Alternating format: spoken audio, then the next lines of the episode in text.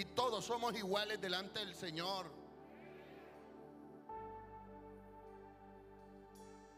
Pero ¿qué tipo de cristianos somos? Por eso decidí iniciar esta serie.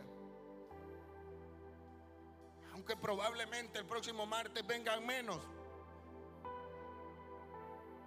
Porque estos mensajes no gustan. Porque estos mensajes traen sueños satánicos. Pero ¿qué tipo de cristiano eres tú? Por eso Dios me llevó a recorrer un sermón hermoso. El sermón por excelencia de Jesús. Conocido como el sermón del monte. Jesús está al norte del mar de Galilea. Muy cerca de Capernaum.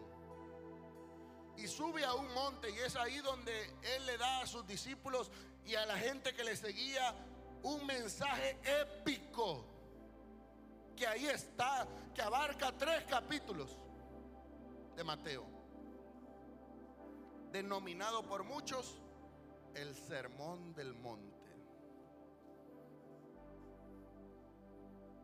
Y después que yo leí el Sermón del Monte, yo decía, ¿para qué queremos más? Si ahí está todo. Yo quiero que usted me ayude a recorrer este sermón.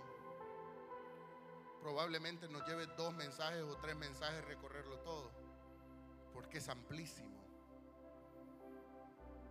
Pero hoy comenzaremos a recorrer este sermón.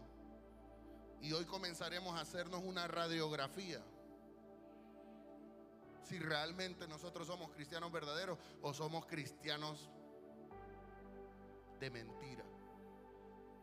Somos cristianos de apariencia. O es que estamos adentro de la iglesia como cizaña.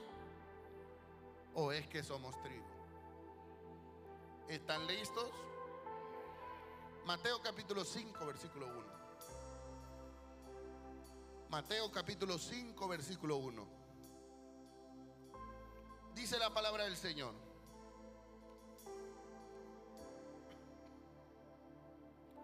Y las multitudes, y viendo el Señor las multitudes, subió al monte y sentándose, sus discípulos vinieron a él. Y abriendo Jesús su boca, les enseñaba diciendo, bienaventurados los pobres de espíritu, porque de ellos es el reino de los cielos.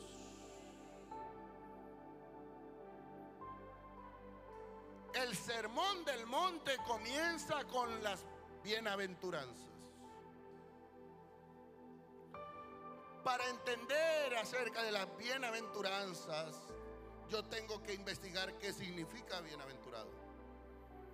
Bienaventurado significa aquel que es lleno de gozo y de felicidad plena concedida por Dios.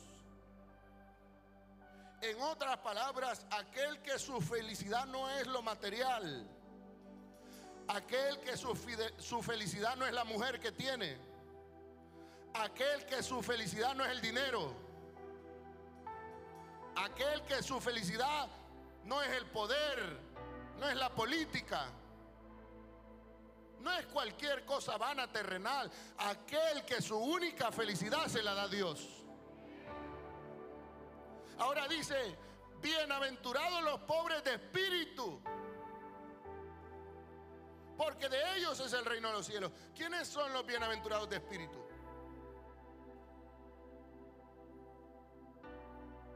Aquellos que nosotros muchas veces vemos caerse y levantarse.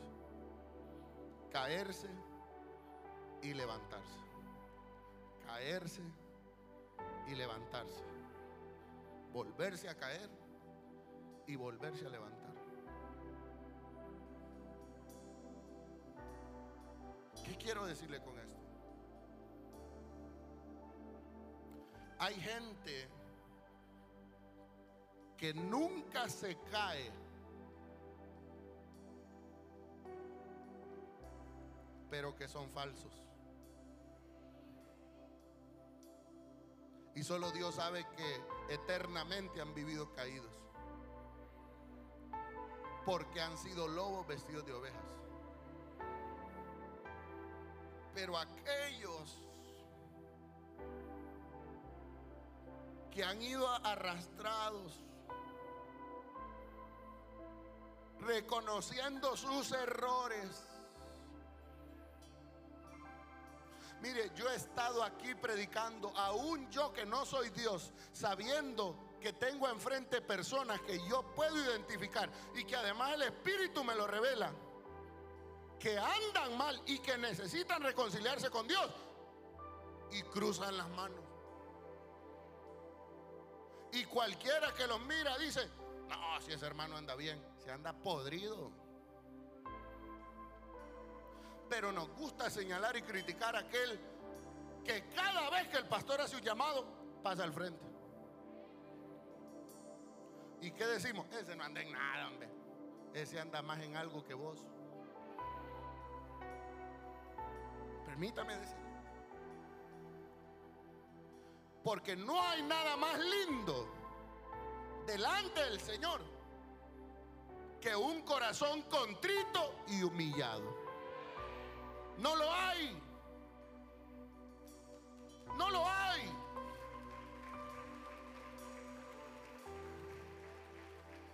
No hay nada más lindo que un cristiano que reconoce su error, pero que también lo corrige.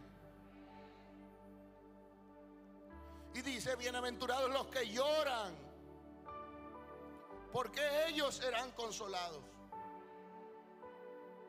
Solo Dios conoce mis lágrimas. Solo Dios conoce tus lágrimas. Cada lágrima que has derramado será recompensada por el Señor. Bienaventurados los mansos, diga conmigo los mansos. Dígalo otra vez, los mansos. Porque ellos heredarán la tierra. Los soberbios les va mal, hermano. A los de soberbios está yendo el cementerio. Gente que, que son soberbios, que no son entendidos, que no les entra. Gente a la que se le predica la palabra. Gente a la que se le dice, si no perdonas, Dios no te perdonará a ti. Y no cambian. Pero los mansos, diga conmigo los mansos. Diga conmigo, Señor, hazme manso y humilde. Ellos heredarán la tierra. Esa es una promesa para la tierra, para los para lo que poseemos acá en la tierra. A eso Dios los bendice. Los que son tranquilos, los que no andan de pleitistas. Bienaventurados los que tienen hambre y sed de justicia, porque ellos serán saciados. No pelees. Déjale las cosas a Dios. Tener hambre y tener sed no es lo mismo que llevarse el bocado a la boca. Yo puedo tener hambre de justicia, pero yo le dejo las cosas a Dios. Yo puedo tener enfrente a mi enemigo como lo tuvo David a Saúl, pero le dejo las cosas a Dios. Ese es, dice el Señor.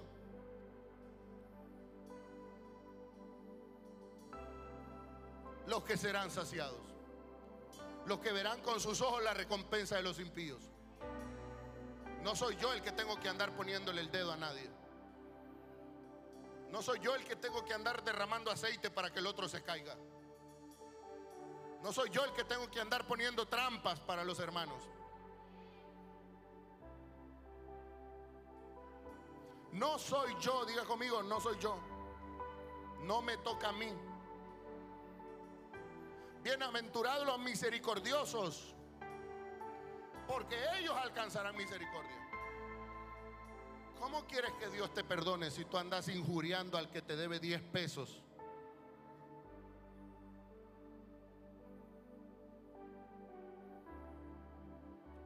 ¿Cómo andas queriendo que Dios perdone tus pecados Si tú no puedes perdonar a alguien que te levantó un falso. Sé si usted me está entendiendo este tipo de evangelio, que si usted no lo conocía, este es el verdadero evangelio. Un evangelio de misericordia. Dios le da misericordia al que tiene misericordia.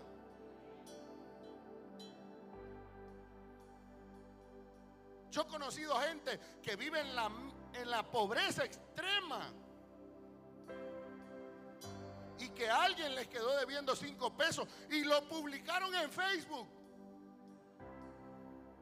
Y sacaron la, la foto y pusieron, esta persona es pícara porque me quedó debiendo 10 pesos. Y yo digo, Señor Santo.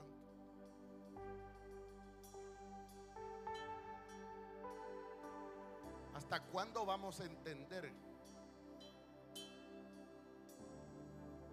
En primer lugar, a ser sabios, porque Dios te manda a no darle fiado a nadie, ni a servirle de fiador a nadie. Así lo dice la Biblia. Así que el que falló fue usted. Y en segundo lugar, si falló, perdone, hombre. Dios lo va a bendecir. No, pero no nos gustan estos mensajes. Bienaventurados los de corazón limpio, porque ellos verán a Dios. ¿Cuántos queremos ver a Dios cara a cara? Pues no lo vas a poder ver si no tienes un corazón limpio. Perdiendo el tiempo está antes de venir a decir aleluya, gloria a Dios, amén aquí, vaya y pida perdón. Tenga un corazón limpio de verdad. Hay gente que no se puede sentar a la mesa con el que le tiene odio o rencor. Hay gente aquí en la iglesia que se ha ido porque vino una persona que le cayó mal y se fue. ¿Qué clase de cristianos somos? ¿Cómo tenemos el corazón de sucio? De podrido. Realmente tenemos que cambiar. Realmente tenemos que decirle al Señor, Señor, límpiame, purifícame. Saca de mí toda la maldad que hay o que pude haber heredado de mis padres o de mis abuelos. Yo no sé de dónde es que traigo este corazón tan malo, Señor. Que solo hablo de matar, solo hablo de venganza, solo hablo de guerra. Y ahora como soy evangélico, de volarle la cabeza al enemigo.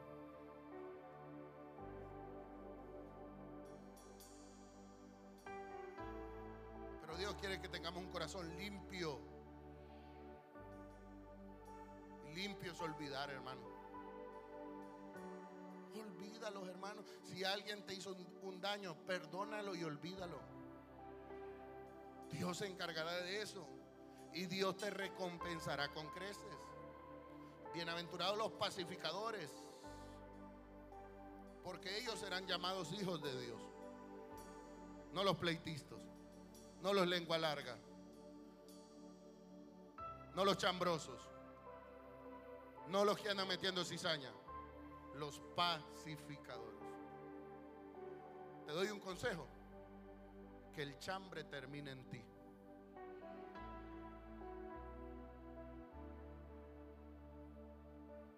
Que el chambre termine en ti. Pero cuando nosotros somos la línea que, que transporta el chambre a otros, estamos sirviendo de fósforo para encender el fuego. de qué sirve que vengas aquí a levantar las manos?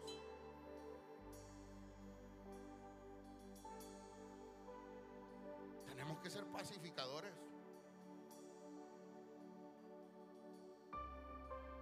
Somos buenos para andar chambreando, para andar metiendo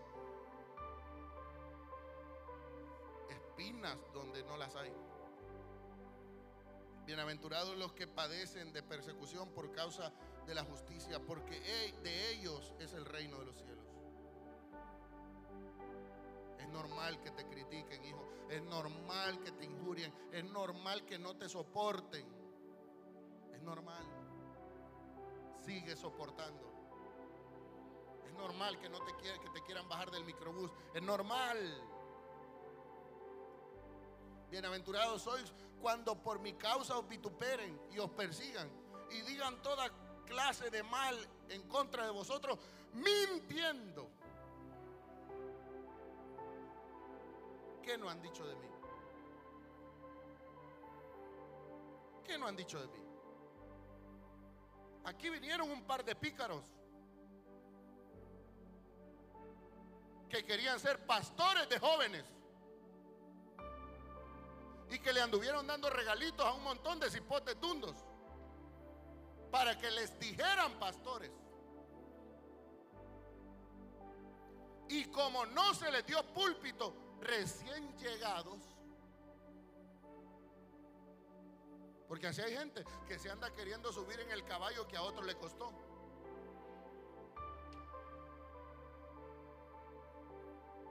Si son pastores, ¿por qué no inician una obra como yo la inicié con 10 personas?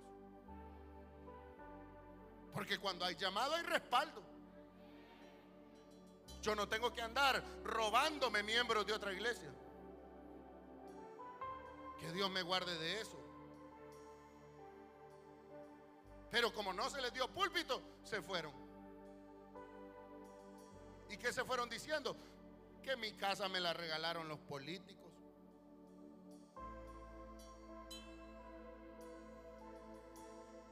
Que yo aquí, que yo allá, que yo soy aquí, que, y todavía hasta el día de hoy, ellos y sus diez locos que andan detrás de ellos, le viven mandando mensajes a hijos espirituales que también son ilusos y se dejan meter cizaña. Bienaventurado cuando por mi causa os vituperen y os persigan y digan toda clase de mentira. El Señor es el que se va a encargar. Yo oro por ellos. Bendícelo, Señor, que crezca la ancla. Que crezca y que crezca tanto que se olviden de mí. Porque me desayunan, me almuerzan y me cenan. Y yo ni me acuerdo de ellos pero soy bienaventurado. Porque a mí me va bien. Alguien diga amén a eso.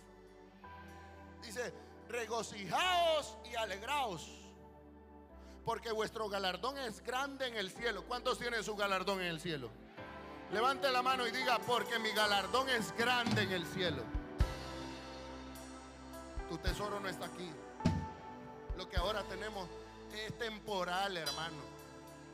Deja de tomarle amor a ese carro, a esa casa, a ese apartamento, a las cosas materiales. Deja eso. Eso es temporal. Eso va y viene. Nuestro verdadero tesoro está en el cielo. Porque así persiguieron a los profetas que fueron antes de vosotros. Vosotros sois la sal de la tierra, dice el Señor. Pero si la sal pierde su sabor, ¿con qué será salada? Pero si las iglesias están llenas de sal insípida, ¿cómo la gente querrá saber de Dios? Si perdimos el sabor. ¿Y cuál es el sabor, pastor? El verdadero evangelio. El evangelio de amor, el evangelio de perdón.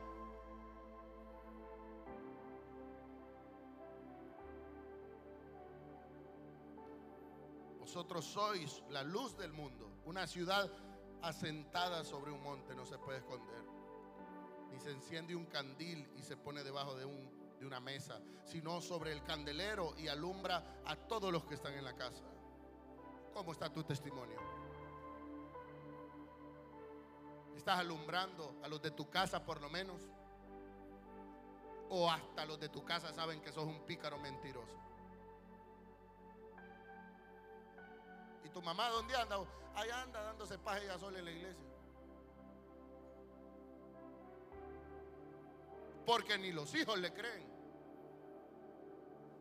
¿Por qué, pastor? Porque en la casa así tiene la boca como de cocodrilo. Malcriada, lengua larga, chambrosa, metida.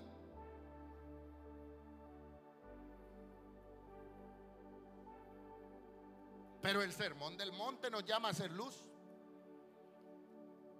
Seamos luz.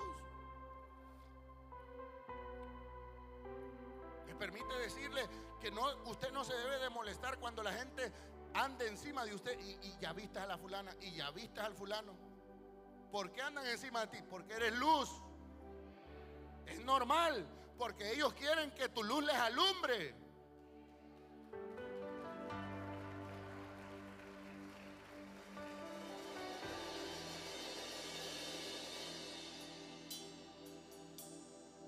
Si en vez de luz sos un tizón apagado, de por sí ya negro eres. Y no das luz, no sos ejemplo. Qué bonito es cuando la gente de tu oficina comienza a decirte, te felicito porque estás cambiando. Un día mi padre se sentó, mi padre se sentó en un escritorio conmigo y me puso una cerveza enfrente y me dijo, quiero que si sos mi hijo te tomes esta cerveza conmigo. Yo le dije, perdóneme papá, por el respeto que le tengo. Si dejaré de ser su hijo por no tomarme una cerveza con usted, pues gloria a Dios. Ni era pastor yo.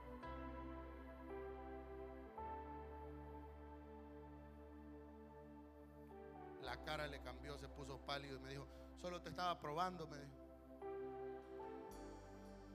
Ay Dios, le dije yo como si no lo conociera. Borrachos estuviéramos ya los dos cantando las canciones de Pedro Infante. Seamos luz. ¿Qué haces tú cuando te ponen una cerveza y estás allá? ¿Qué haces? ¿Qué haces tú cuando estás a solas? Por eso es que la gente no cree en ti, porque no eres luz. La Biblia nos llama a ser luz, a ser ejemplo, a que la gente nos vea y diga, yo quiero ser como ellos. Porque yo me acuerdo cuando vi a ese Rafa, que era el peor de Santanita.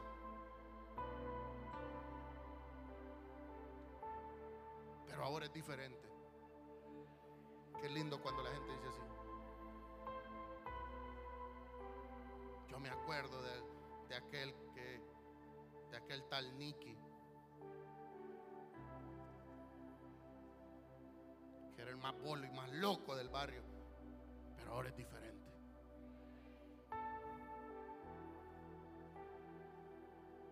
No, la hermana ya cambió. Porque las faldas largas no te hacen más cristiana que otra. Porque la mantelina no te hace más santa que la otra. Yo conozco mantelinas que son mareras, ranfleras. Y cobran renta ahí en el mercado central. No penséis que he venido para abrogar la ley, dice, dice Jesús. No piensen ustedes que van a estar haciendo conmigo lo que ustedes quieran. Yo he venido para cumplir la ley y los profetas. Porque de cierto os digo que hasta que pasen el cielo y la tierra, ni una jota ni una tilde pasará de la ley, hasta que todo sea cumplido. De manera que cualquiera que quebrante uno de estos mandamientos, por muy pequeños que parezcan, y así enseñare a los hombres, muy pequeño será llamado en el reino de los cielos. Mas cualquiera que lo hiciere y lo enseñare como es, este será llamado grande en el reino de los cielos.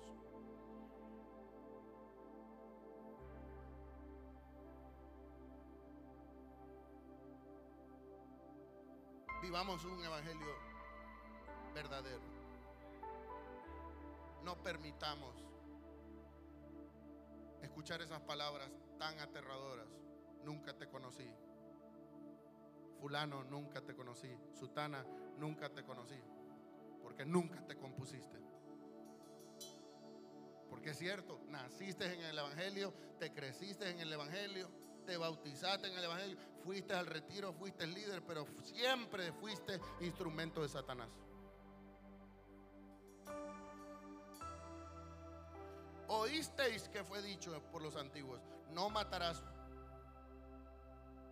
Mas yo os digo que cualquiera que sin razón se enojare contra su hermano, estará en peligro del juicio. Y cualquiera que dijere a su hermano,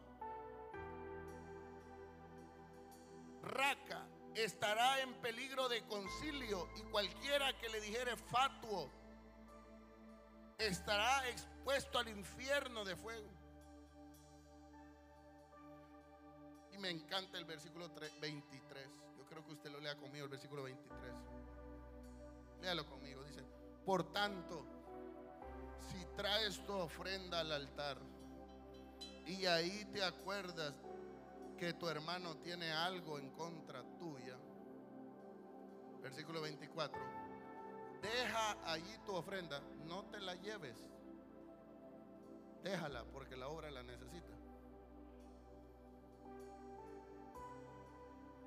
Deja ahí tu ofrenda delante del altar y anda y reconcíliate primero con tu hermano. Y entonces ven y presenta tu ofrenda. Porque una cosa es dejarla aquí y otra cosa es que la reciba el Señor. Ponte de acuerdo con tu adversario. Pronto. Hay gente que está dejando para, para mañana lo que puede hacer hoy. Y así ha venido por años. ¿Cuándo le vas a hablar a tu suegra para decirle, suegra, perdóname si te he ofendido? ¿Y qué te cuesta, pues? ¿Cuándo le vas a hablar a tu nuera? Porque si la cristiana es la suegra y la nuera es limpia, ¿cuándo la suegra, que debe de ser luz,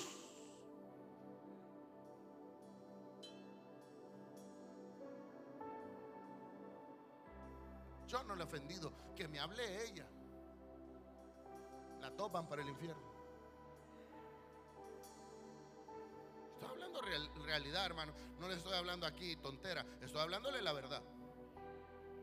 Ve y reconcíliate primero. Y entonces ven y presenta tu ofrenda. Ponte de acuerdo con tu adversario. Con aquel que te hace la guerra. Mientras estás en el camino. No sea que el adversario te entregue al juez y el juez te entregue al alguacil y seas echado a la cárcel.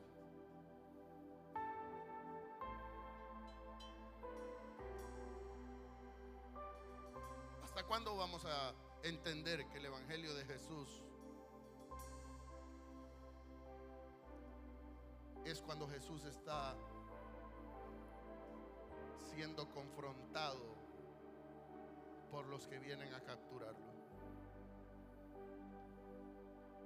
Y el típico cristiano saca la espada y le vuela la cabeza a Malco. La oreja. Y el verdadero evangelio es aquel que agarra la oreja. Del adversario.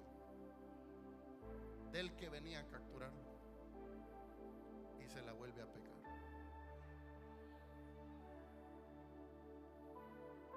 ¿Cuándo entenderemos?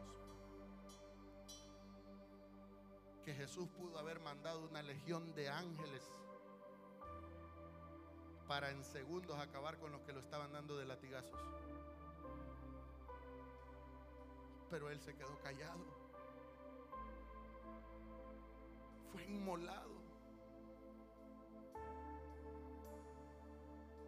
Ese es el evangelio que nosotros tenemos que vivir día con día, el evangelio de Jesús de morir. ¿Quería Jesús morir? No, Jesús dijo al Padre, Padre, si se puede, permite pasar esta copa. Pero que se haga tu voluntad. ¿Cuántos cristianos hay ayunando meses y meses para que se muera el marido que ya no aguantan? Ese es el tipo de cristianos que hay viven ayunando por la, por la vecina, pero no para que se convierta, sino para que se muera.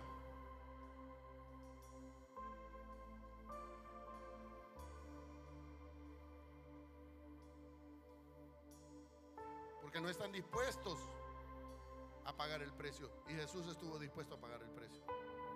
Jesús dijo, Señor, que se haga tu voluntad. y no la mía.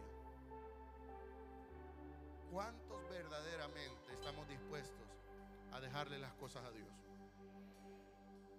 ¿Cuántos estaremos felices si Dios me responde sí o si Dios me responde no? ¿Cuántos estamos dispuestos a aceptarnos como hermanos tal como somos? Y no andarnos criticando y señalando y andar buscando congregaciones. ¿Sabes una cosa? El problema no son las congregaciones, el problema sos tú.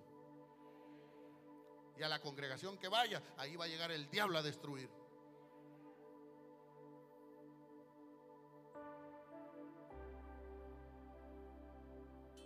Dios nos entregó a nosotros una visión de amor.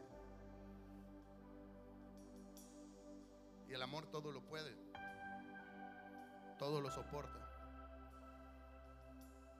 todo lo aguanta, todo lo espera. El amor no tiene fin. El amor de Dios es sin límite. Si te perdonó a ti, me perdonó a mí. ¿Quiénes éramos nosotros? Nada, hermano. No somos nada sin el Señor. Hoy debemos comenzar una verdadera transformación, un verdadero evangelio.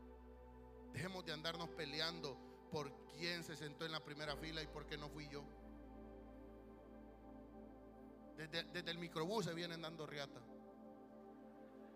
Perdóneme, pero es que llega hasta aquí uno. Pastor, ahí se venían peleando la fulana con la fulana. Desde el micro y en la fila que hacen allá afuera. Allá se están mordiendo y comiendo unas con otras. ¿Cuándo vamos a cambiar? ¿Acaso realmente yo me pregunto, no estamos conscientes que esas palabras nunca te conocí? probablemente las escuchemos si no cambiamos. Nunca te conocí. Nunca te conocí. No me importa dónde te congregaste, no me importa si serviste o no. Nunca te conocí. Porque lo importante no es la iglesia, lo importante no es el pastor, lo importante no es las cuatro paredes. Lo importante es que Jesús me conozca. Eso es lo importante. Eso es lo importante. Que Jesús me conozca. Que Jesús diga, este sí es mi Jesús dijo, este es mi hijo amado. En quien tengo, me gozo de mi hijo. Cada vez que mi hijo se queda callado, me gozo. Cada vez que mi hijo lo tratan de, de, meterle leña para que se encienda, pero él más se apaga.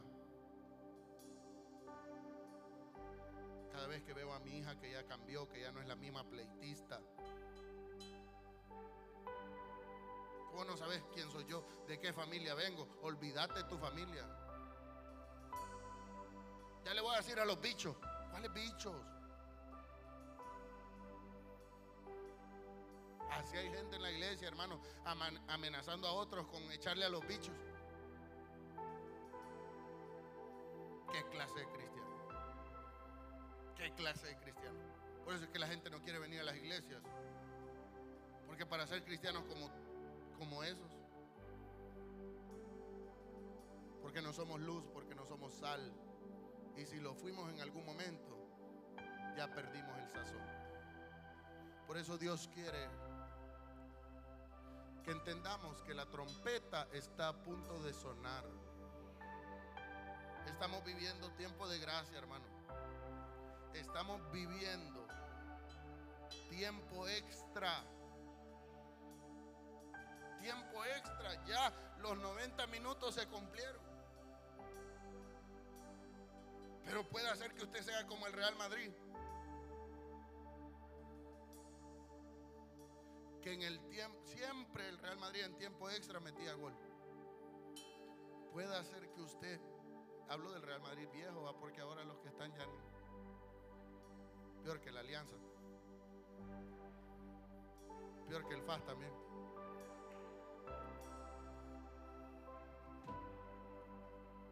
Pero si usted dice tiempo extra, pero todavía puedo meter el gol, pastor, todavía puedo. ¿Cómo, pastor? Reconociendo su pecado. Reconociendo su pecado. Mientras hay vida, hay esperanza. Mientras hay vida, usted puede cambiar. Mientras hay vida, usted puede mover la mano de Dios. Dice, pastor, yo quiero aprovechar esta oportunidad. Pues hágalo. Póngase de acuerdo con su esposa, póngase de acuerdo en su casa y diga, miren muchachos, a partir de ahora aquí no se habla una mala palabra. A partir de ahora aquí no se habla de nadie. Aquí chambres no quiero.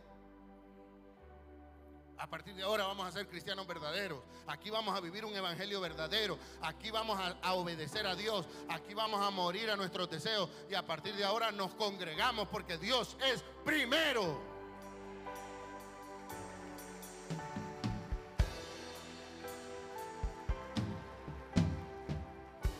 Si usted está dispuesto a hacer eso, póngase de pie y levante sus manos.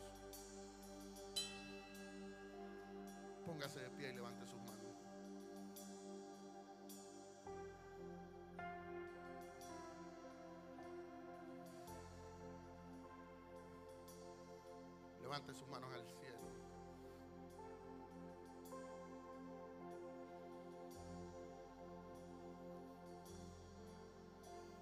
Y diga conmigo, Señor, dígalo fuerte, Señor, perdónanos. Porque a lo mejor hemos vivido en evangelio, un evangelio equivocado. Queremos un evangelio que se acomode a nosotros y no nosotros acomodarnos al verdadero evangelio. Perdónanos por ser desobedientes. Perdónanos por no querernos dejar corregir.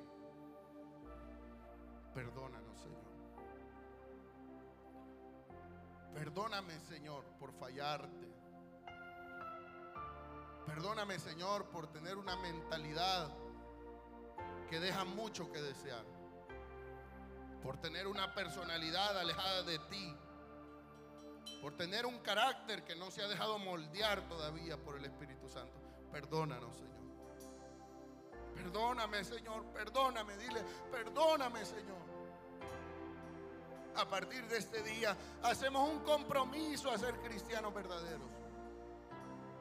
A vivir un evangelio real, un evangelio de amor, un evangelio de pasión, un evangelio de fe, un evangelio de verdad.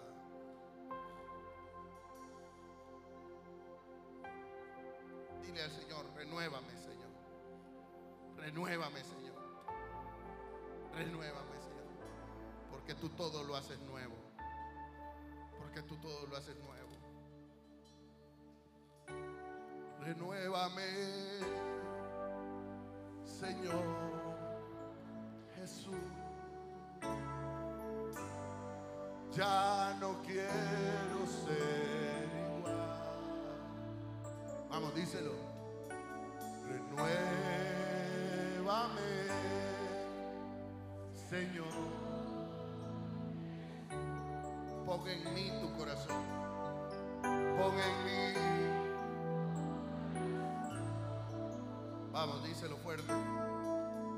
Porque todo lo que hay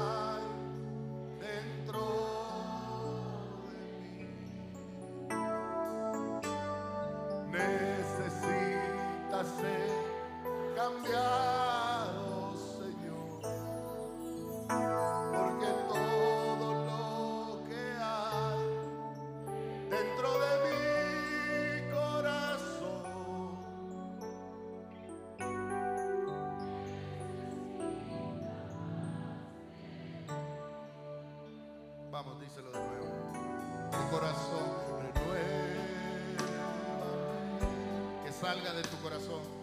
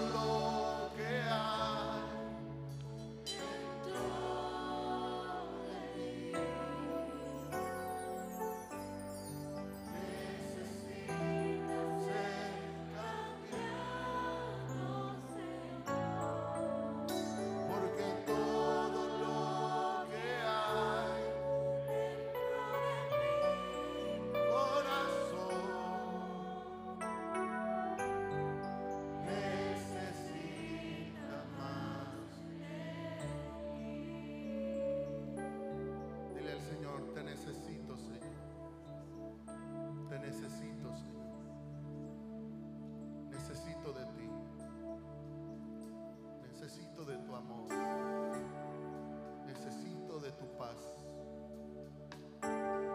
Necesito, Señor, que me moldees. Necesito parecerme más a ti. Necesito tener tu templanza, tu amor, tu mansedumbre, tu humildad,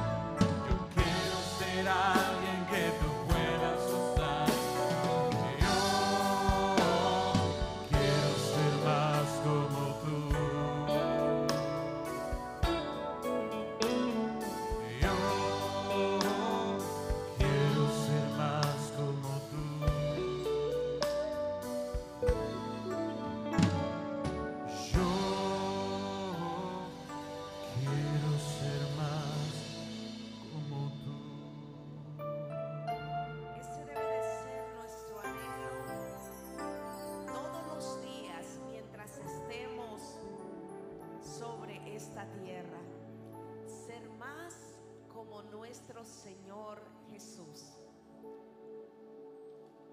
Perdonador que amó sin condición, recto, humilde de corazón, puro. Y eso debe de ser lo que nosotros debemos de anhelar como hijos de Él, de nuestro Dios, el ser hombres y mujeres limpios de corazón. Aparte que la palabra del Señor dice que los que verán a Dios son todos aquellos de corazón puro y limpio de manos. Amén. Guarda tu corazón porque de él mana la vida. No permitas que nadie lo use de basurero. Que tu corazón esté limpio delante de los ojos de Dios. Eso te va a garantizar que un día tú puedas verle a Él cara a cara. Amén. Gloria a Dios. Dele una ofrenda de palmas al Señor en esta noche. Quiero despedir la transmisión. Esta palabra hermosa fue para ti. El pastor decía, no a muchos les gusta este tipo de palabra. ¿Sabe una cosa? Cuando es una palabra de, de confrontar, a mí me encanta. Si usted se siente un poco incómodo dice, ah, no, a mí no me gusta, a mí me gustan las palabras de prosperidad, a mí me gustan las palabras de fe. Oiga, déjeme decirle que cuando Dios lo confronta a usted, es simple y sencillamente porque Dios quiere que usted sea un mejor hijo. Así que amemos este tipo de palabra porque nos va a ayudar a crecer en el Espíritu. Porque nos va a ayudar a salir de la comodidad donde hemos estado para movernos a otra plataforma de reino. Amén. Ese tipo de palabra. ¿Cuántos fueron bendecidos? ¿A cuántos Dios les habló esta noche? A todos nos habló, amén. Yo estaba ya en la oficina escuchando el mensaje tomando lo que Dios hablaba para mi vida. Y yo voy feliz, eh, voy confrontada, voy con esa palabra que sacudió mi espíritu. Y yo digo, ok, soy humana y hay cosas que yo tengo que cambiar y que tengo que corregir. Porque aquí nadie es perfecto, amén. Gloria a Dios por esa palabra. Que el Señor te bendiga. Estamos aquí el día jueves a las 6 y 30. Recuerda que la palabra del Señor nunca llega tarde ni llega vacía. Siempre Dios habla a tu vida. Bendiciones. Amados, vamos a recolectar nuestros diezmos y ofrendas. Vamos a darle a Dios lo que le pertenece en esta noche. Y oramos, Señor, gracias. Porque tu misericordia nos alcanza todos los días. Porque tú bendices nuestras vidas, Señor.